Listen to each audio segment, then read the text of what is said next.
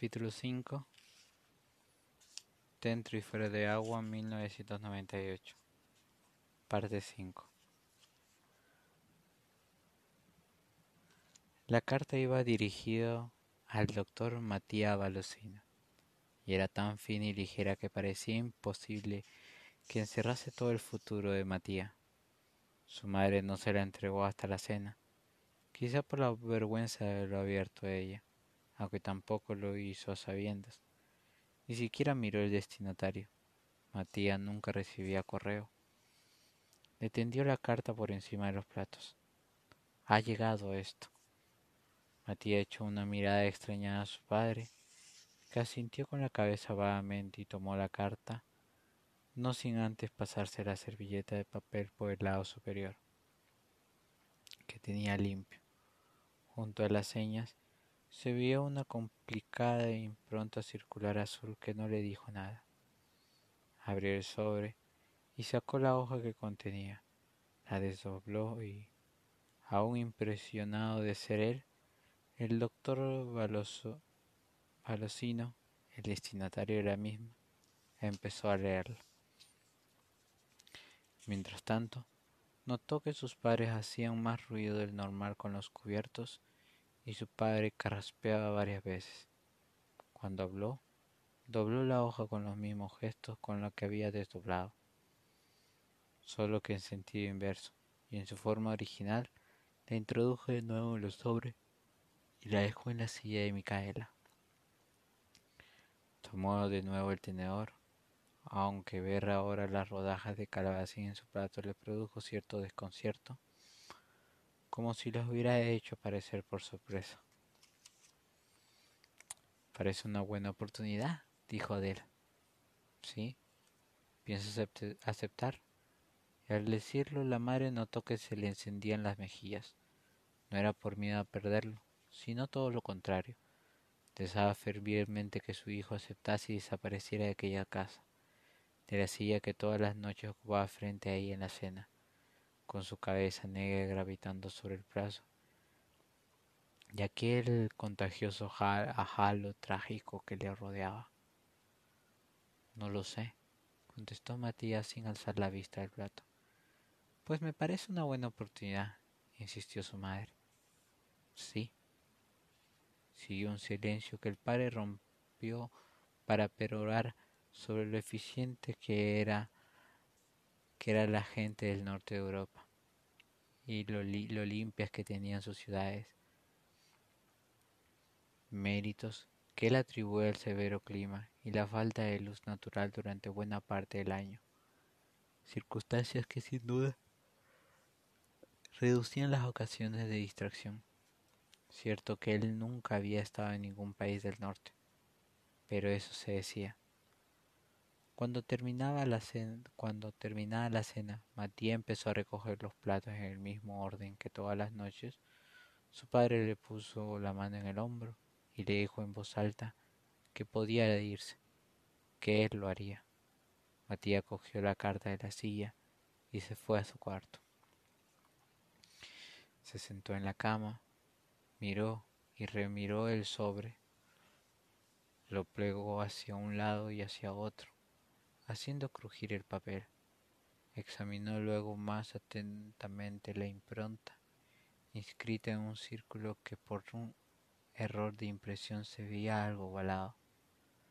Representaba una ave rapaz, una águila seguramente, con las alas abiertas y la cabeza ladeada, de modo que el afilado pico se veía de perfil. En otro círculo, más grande y concéntrico al anterior, venía el nombre de la universidad que le ofrecía trabajo. Viendo los caracteres góticos, las muchas K y H del nombre y las O barradas diagonalmente, símbolo que en matemática significaba conjunto vacío, se imaginó un edificio alto y oscuro, de pasillos resonantes y altísimos techos, todo rodeado de césped silencioso y desierto como una catedral del fin del mundo. En aquel lugar lejano e ignoto estaba su futuro matemático. Había una promesa de salvación, un espacio incontaminado, donde todo era aún posible, mientras que aquí no tenía más que Alice, y el resto era desolación. Empezó a faltarle el aire, sentir que se ahogaba como el día que presentó la tesina. La atmósfera parecía haberse vuelto líquida de pronto. Los días se habían alargado ya bastante y el crepúsculo era azul y extenuante, hasta que se extinguió la última claridad del día. Estuvo paseándose mentalmente por aquellos pasillos que aún no conocía, y por lo que a veces se cruzaba con Alice, que lo miraba sin decirle nada ni sonreírle. Ha de decirte, pensó, o vas o no más, uno o cero, como los códigos binarios. Pero cuanto más quería simplificar, más se le complicaba todo. Era como un insecto atrapado en una telaraña pegajosa. Cuanto más se debate, más se enreda. Llamaron a la puerta. Tuvo la impresión de que los golpes resonaban en un pozo. Sí. La puerta se abrió despacio y su padre asomó la, cabeza. ¿Se puede? ¿Por qué estás a oscuras? Sin esperar respuesta, Pedro pulsó el interruptor y los cien vatios de la bombilla estallaron en las, en las dilatadas pupilas de Matías, las cuales se contrajeron produciéndole un agradable dolor. Su padre se sentó en la cama y tenía el mismo modo de cruzar los pies, poniendo el tobillo del izquierdo sobre el talón derecho, aunque ninguno de los dos había notado semejante similitud. ¿Cómo se llama eso que has estudiado? le preguntó Pietro. ¿Qué? Lo de tu tesina. Nunca me acuerdo. Ah, la Z de Riedma. Eso. Eso sí, la Z de Riedma. Matías se rascó con la uña del pulgar debajo de la uña del meñique, pero ya tenía la piel tan encallecida que no sintió nada. Solo oyó el rumor de las uñas al frotarse. ya quisiera yo tener esa cabeza que tienes, suspiró Pietro. Pero a mí las matemáticas no me entraban, no eran lo mío. Para ciertas cosas hay que tener una mente especial. Matías pensó que nada bueno había, había en tener una cabeza como la suya, que con ganas se la había arrancado y sustituido por otra incluso por una caja de galletas siempre que estuviera vacía y fuera ligera. Quiso contestar que sentirse especial era una jaula, lo peor que podía pasarle a uno, pero se abstuvo. Recordó el día en que la maestra lo había sacado al medio de la clase y todos los miraron como un bicho raro, y se dijo dijo que era como si en todos aquellos años no se hubiera movido de allí. ¿Has venido porque te lo ha pedido mamá? preguntó a su padre. A Pietro se le tensó el cuello, se chupó los labios, asintió con la cabeza y dijo con cierto embarazo Tu futuro es lo que me importa. Es justo que ahora pienses en ti. Si decides aceptar te apoyaremos. Dinero no tenemos mucho, pero sí algo, para cuando lo necesites.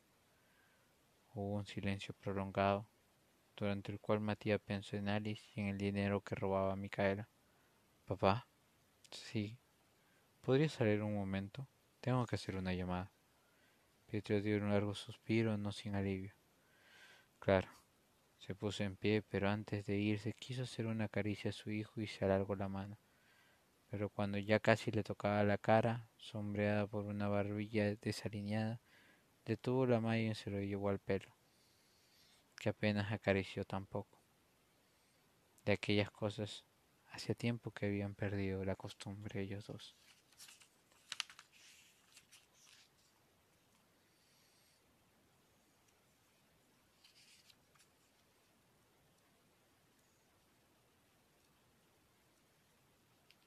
Esta parte es bien larga. Pero es buena, me gusta también. El vaivén de de Alice y Matías, y sobre todo el lugar donde está exhorto Matías. Me gusta. ¿En qué acabará? No lo sé. Pero me muero por leer las primeras hojas de este libro, para ver cuál es la, la dedicatoria. Pero bueno, a seguir leyendo, Rolos. Se te extraña. Y buenas noches, buenas tardes, buenos días, donde quieras que estés.